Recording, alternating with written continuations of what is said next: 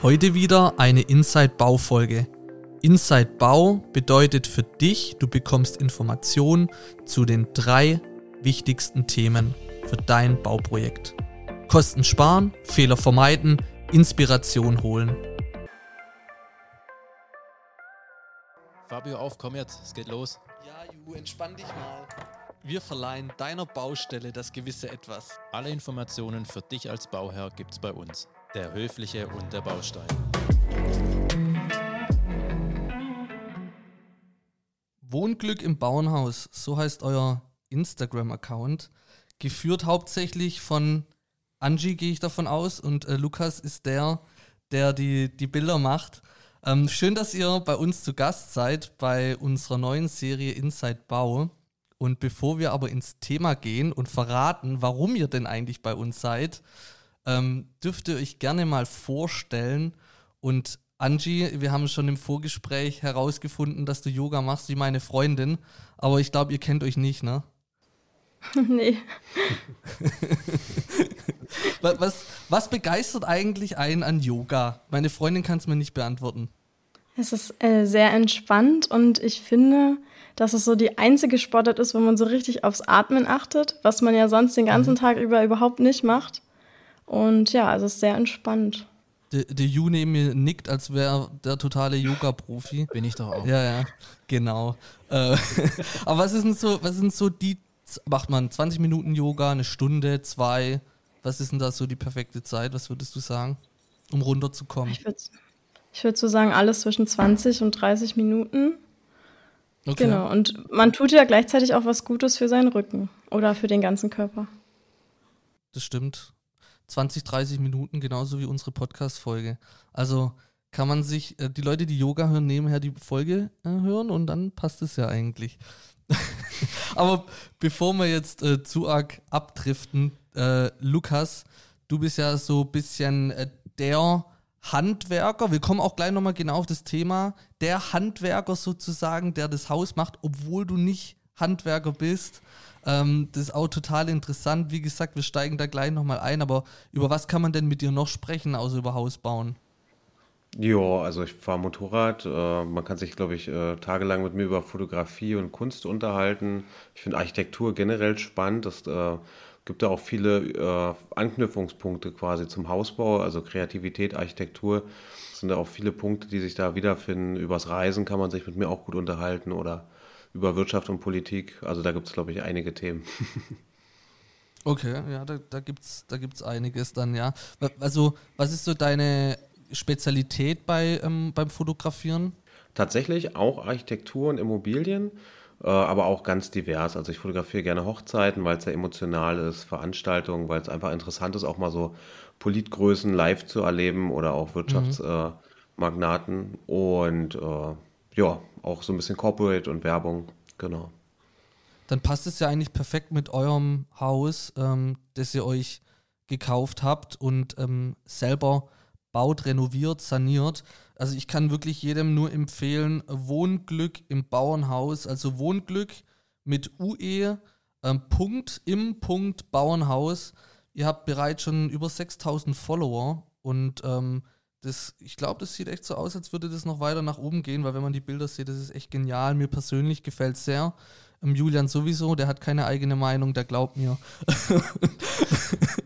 Keine und, Meinung und kein Instagram. und kein Instagram.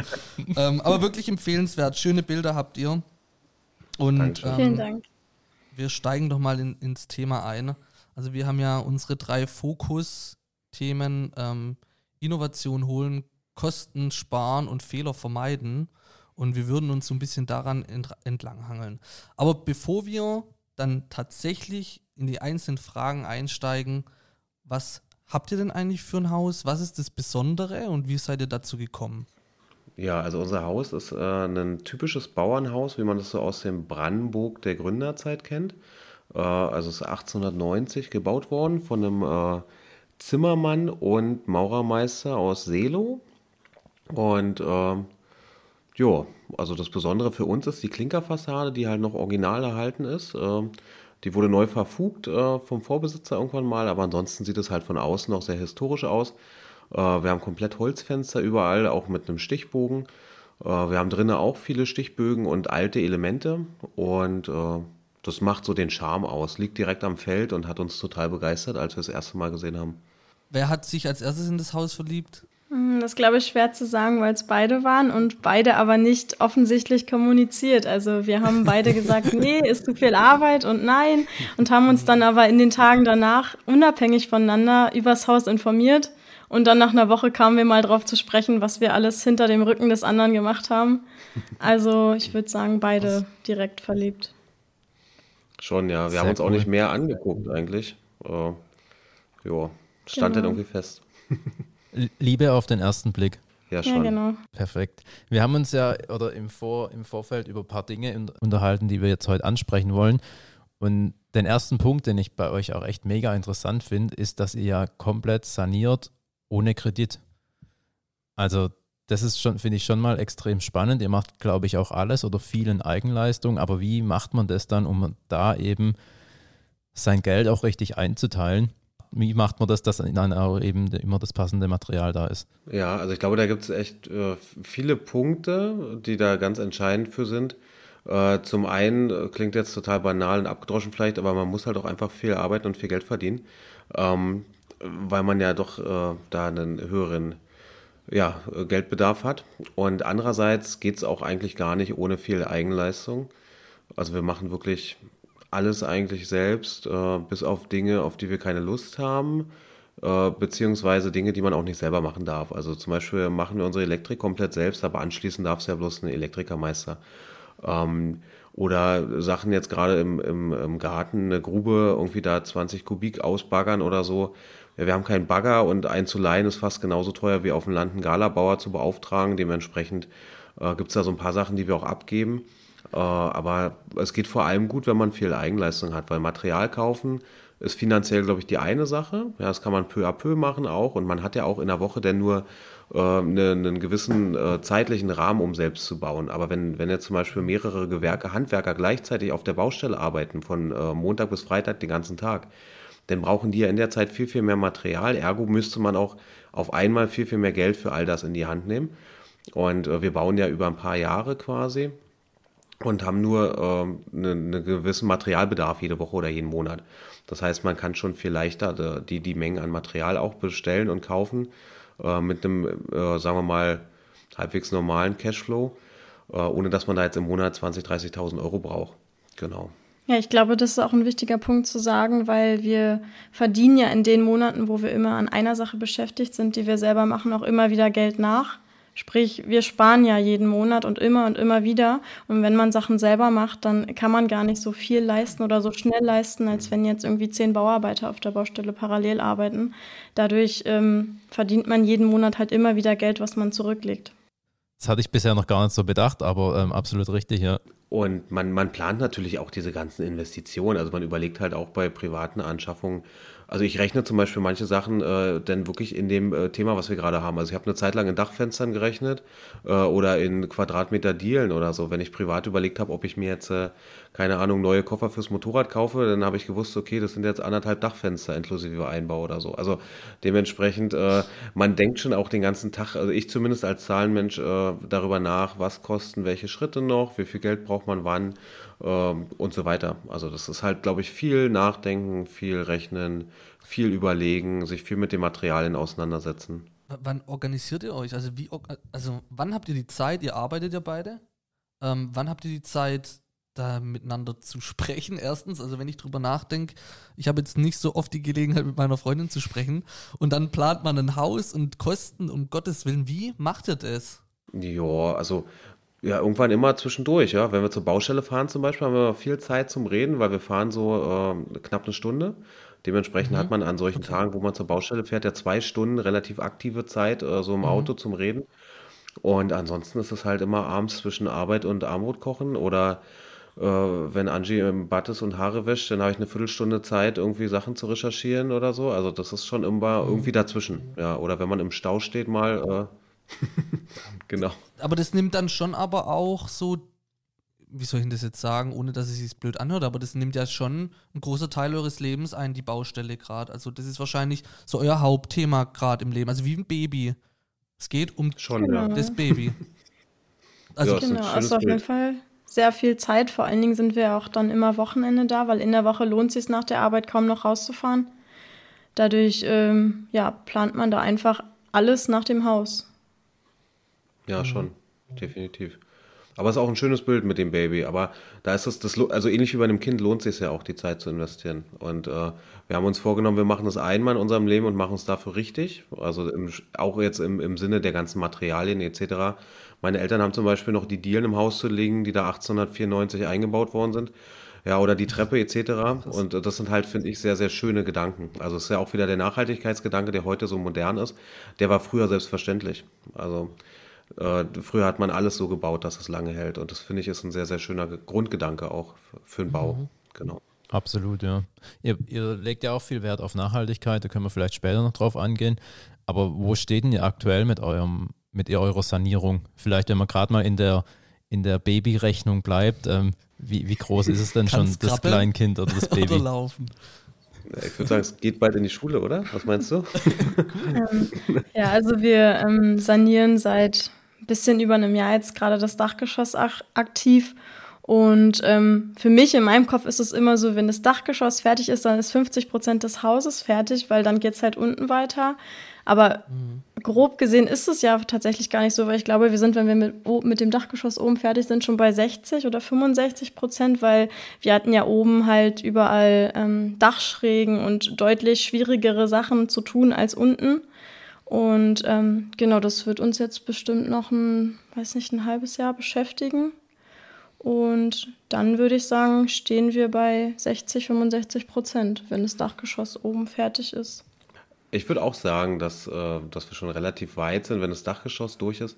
Ähm, weil im Dachgeschoss macht man halt auch viele Sachen, die macht man im Erdgeschoss nicht. Also wer schon mal in einem ganzen Dachgeschoss die Dampfbremsen selber verlegt hat äh, und dann auch noch jeden äh, kleinen Tackerpunkt abgeklebt hat etc., sowas hast du im Erdgeschoss alles nicht. Im Erdgeschoss ist es auch nicht so aufwendig, die ganzen Zwischenwände zu ziehen.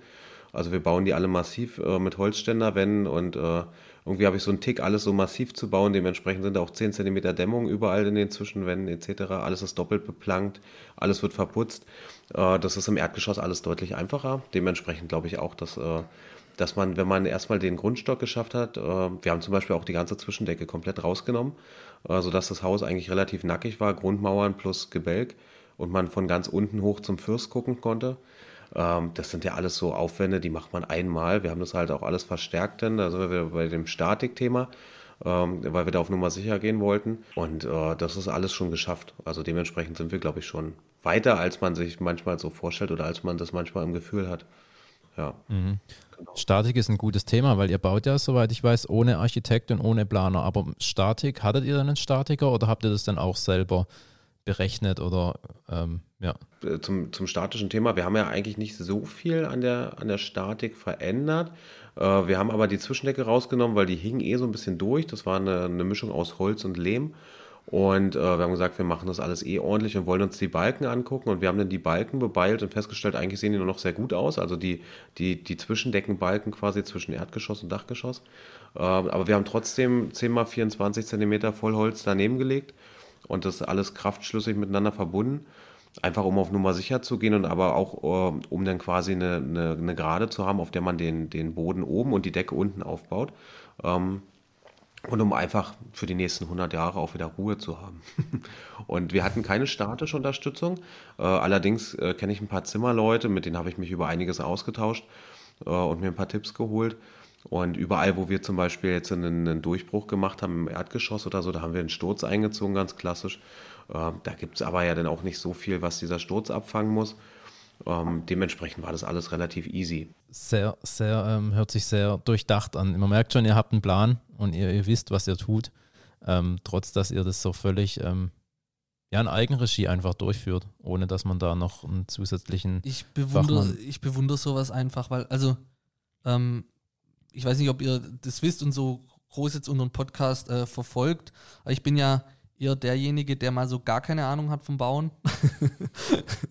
und, äh, und der Ju ähm, ist da schon echt tief drin in dem Thema und ich, ich bewundere auch ihn, ja, und ich bewundere euch, dass ihr das so eine äh, Affinität dafür habt und da einfach Bock drauf habt, ähm, das zu bauen, wo ihr dann hoffentlich euer ganzes Leben lang dann drin seid und es selber in die Hand nehmt. Und das ist sowas Großes und da ziehe ich echt meinen mein Hut davor. Okay. Darauf habe ich gewartet. Das Danke brauche ich. Ich würde ich würd mal sagen, ähm, das Thema äh, Nachhaltigkeit ist ja auch so ein Riesending, wo ich dann den zweiten Hut äh, heben kann. Ähm, und da spiele ich mal den Ball wieder rüber an Ju. Ähm, da haben wir nämlich auch schon eine Podcast-Folge drüber gemacht. Ne? Mhm. Thema nachhaltige Baustoffe, nachhaltiges Bauen allgemein. Ich habe es auch schon mal gesagt, ich habe da bei mir im Nachhinein, muss ich echt sagen, leider irgendwie gar keinen großen Wert drauf gelegt. Aber weil es mir einfach nicht bewusst war, vielleicht war was ist auch den paar Jahren Unterschied jetzt geschuldet, wie man selber älter geworden ist und wo sich vielleicht auch die Welt etwas weiter gedreht hat. Aber ihr seid da echt richtig stark unterwegs, wenn ich das so richtig in Instagram gesehen habe mit nachhaltigen Baustoffen. Also ihr nutzt ja auch ähm, viel Lehm, ist das richtig? Ja, genau. Was mich aber jetzt ähm, nochmal interessiert, bevor wir nochmal auf ja, die Produkte oder so eingeht, äh, würde ich gerne nochmal reingrätschen und sagen, weil der Ju hat einen guten Punkt angesprochen, bei ihm war das, war das Thema, war das Thema gar nicht präsent bei dir. Ähm, warum ist es für euch präsent gewesen? Woher kommt das Wissen? Mm, das Wissen über nachhaltige Punkte meinst du? Über nachhaltige Produkte oder nachhaltiges Material, mit dem ihr baut. Mm, genau, also eigentlich weiß nicht, ich habe generell viel recherchiert und viel gelesen, weil ich das mit jedem Thema so mache, was mich beschäftigt. Und dann haben wir uns natürlich auch sehr viel ausgetauscht. Und wenn man sich mit alten Häusern beschäftigt, dann kommt man eigentlich immer bei den gleichen Materialien an. Äh, das gibt da zwar natürlich viele regionale Unterschiede, Thema jetzt zum Beispiel Sandsteine, Elbsandstein, Kalksandstein und so weiter. Äh, aber bei uns hier in der Region ist es halt äh, zum Beispiel da, wo unser Haus steht, auch das ist schon quasi eine andere Bodenbeschaffenheit als in der Mark Brandenburg. Äh, und da, wo wir sind, da ist der Boden sehr lehmig. Dementsprechend haben die Leute damals viel mit Lehm gebaut und haben Lehmziegel auch einfach selbst auf dem Feld gebrannt. Und unsere Zwischenwände im Erdgeschoss sind zum Beispiel alle komplett aus Lehmziegeln. Die haben nur Binderschichten aus, äh, aus Reißformatklinker, aber die ganzen Läuferschichten sind aus Lehm. Und äh, das gleiche mit dem Holz. Ja, Holz war in den Wäldern massenhaft verfügbar. Die Forstwirtschaft war damals noch äh, sinnvoll und nachhaltig. Und ähm, so war es damals, glaube ich, ganz normal, nachhaltig so zu bauen. Und wir haben halt versucht, diesen Grundgedanken wieder aufzunehmen, weil ich gesagt habe, das Haus, das steht jetzt über 130 Jahre. Und das, das wird auch nochmal 130 Jahre stehen, wenn man das Haus quasi nicht, nicht negativ verändert. Zu DDR-Zeiten hat man zum Beispiel in Ostdeutschland ziemlich viel totsaniert. Da gibt es ganz, ganz viele Fachwerkstätte auch, die gute Beispiele dafür sind. Arnstadt zum Beispiel. Und äh, nach der Wende hat man wieder verstanden, okay, wir haben wieder mehr Baumaterial zur Verfügung und man baut halt wieder ein bisschen, bisschen nachhaltiger, sinnvoller und bleibt im, im gleichen System.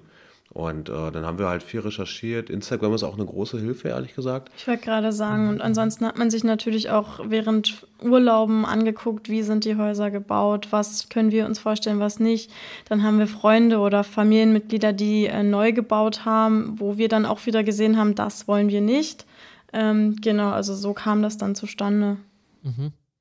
Ähm, habt ihr dann also das Holz aus der Region dann oder wie also das, das Holz, was wir verbaut haben, das ist alles von einem Holzgroßhändler hier aus der Region, der auch mit Sägewerken hier aus der Ecke arbeitet. Und die Dielen zum Beispiel sind aus dem Schwarzwald, äh, die wir verbauen werden. Das ist auch so ein Highlight äh, für uns, glaube ich, die Dielen zu verlegen, endlich im Dachgeschoss, weil die haben wir vor einem Jahr schon gekauft, äh, weil wir die eigentlich als erstes verlegen wollten. Aber dann hatten die Dielen so lange Lieferzeit, dass wir uns dagegen entschieden hatten und dann gesagt haben, wir machen alles andere im Dachgeschoss, ohne die Dielen drinne zu haben. Ähm, genau. Und der Lehm zum Beispiel, der ist von Claytech, das ist, glaube ich, auch im, im nachhaltigen Bauen ein Begriff. Ist auch eine Firma aus Süddeutschland, glaube ich, aber halt auch eine deutsche Firma. Äh, und die sind, würde ich sagen, Marktführer auch im ganz, mit den ganzen Lehmbauprodukten. Und äh, Steiko ist, glaube ich, aus Österreich, bin ich mir nicht ganz sicher. Von denen verarbeiten wir auch sehr, sehr viele Holzfaserprodukte. Genau, also es ist äh, nachhaltig in dem Sinne, als dass es doch alles aus dem Dachgebiet kommt. Cool.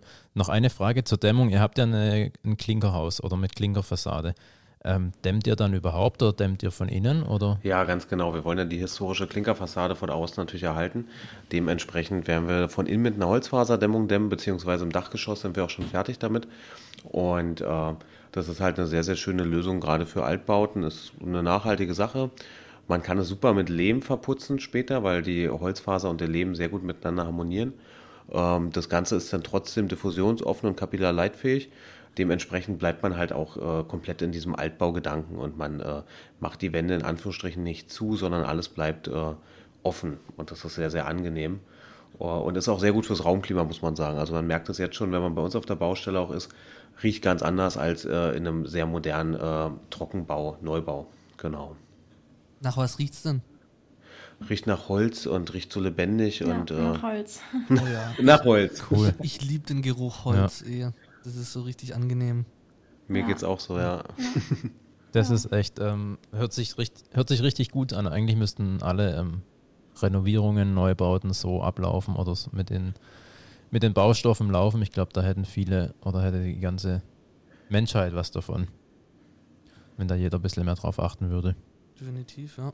Jetzt, ihr habt ja gesagt, ihr seid gerade so, euer, euer Haus ist gerade so bei der Einschulung, wenn ich das richtig im Kopf habe. Genau. Wann, wann wird denn ähm, der Schulabschluss gemacht? Oder wann kriegt's die Schultüte in die Hand gedrückt? Also sprich, ähm, wann rechnet ihr denn damit, wann ihr einziehen könnt?